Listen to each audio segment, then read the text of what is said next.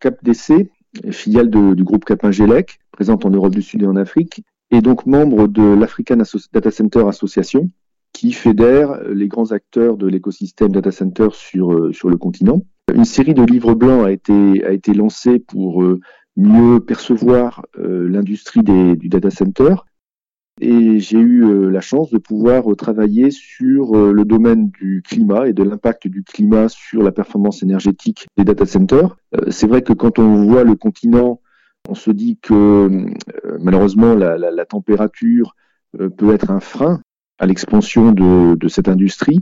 Et donc, il me semblait important euh, de faire cette analyse euh, basée sur les data centers qui existent déjà, parce que même si cette industrie est naissante, on a déjà des premiers gros data centers en production, du côté des acteurs télécoms, des premiers acteurs de la colocation.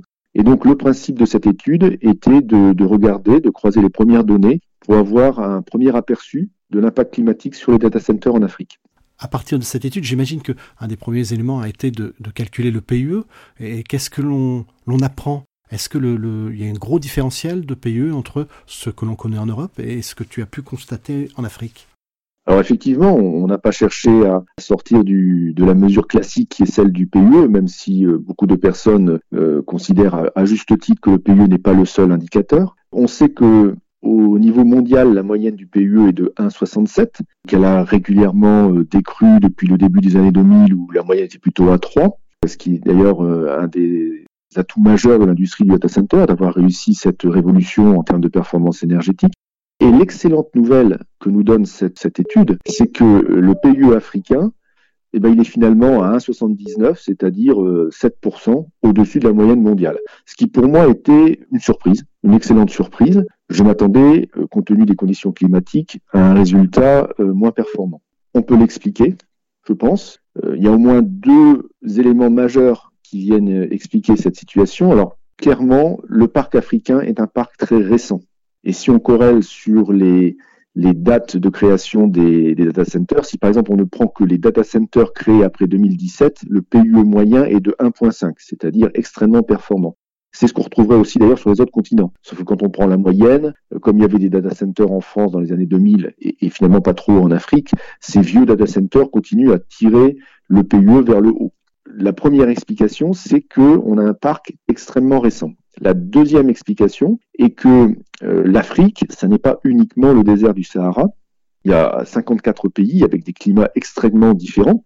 Beaucoup de data centers sont d'ailleurs en Afrique du Sud, qui n'est pas du tout un, climat euh, si, compliqué que ça. Euh, beaucoup de data centers sont proches des côtes, puisqu'ils sont en directe euh, liaison avec les câbles sous-marins, et donc forcément, on a plutôt des, températures océaniques. On a aussi quelques data centers dans des villes importantes comme Nairobi ou demain Addis Abeba, qui sont sur des hauts plateaux, où finalement donc la température est assez basse. Donc sur, sur l'ensemble de l'échantillon des data centers qui nous a permis de faire cette, euh, cette étude, euh, la température moyenne est de 22,5, euh, là où celle de Paris est, est de 11,3. Donc on a finalement un gros 10 degrés de plus. Certes, c'est c'est pas un atout, mais c'est quelque chose qui nous permet, euh, avec des, des, technologies modernes, donc euh, beaucoup de containment par exemple, hein, cette étude montre que 79% des data centers africains utilisent soit des cold corridors, soit des hot corridors. Donc avec des technologies récentes, on arrive sans trop de soucis à contrecarrer le climat euh, élevé que l'on peut trouver sur le continent africain. On a fait une corrélation sur la température et on s'est rendu compte que c'était clairement pas le premier paramètre.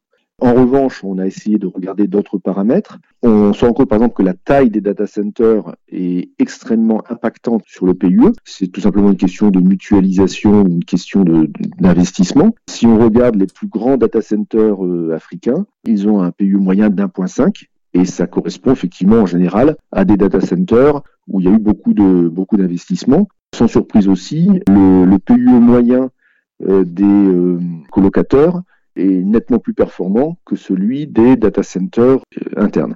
Ce que l'on voit, c'est qu'avec des moyens, euh, avec des technologies modernes, l'industrie africaine du data center est tout à fait capable d'amener une performance énergétique. Alors, c'était déjà le cas parce que de toute façon, pour d'autres raisons, euh, latence, localisation des données, si on voulait traiter les, les, 2 milliards à terme de, de, citoyens africains, il fallait de toute façon une industrie africaine locale. Mais en plus, la bonne nouvelle, c'est que le climat ne sera pas un si gros frein que l'on pouvait le craindre. Ce livre blanc sera, sera disponible sur le site web de l'Africa Data Center Association dans quelques jours et vous pourrez euh, le télécharger pour voir l'ensemble des données euh, qui ont été euh, utilisées pour, pour faire cette analyse.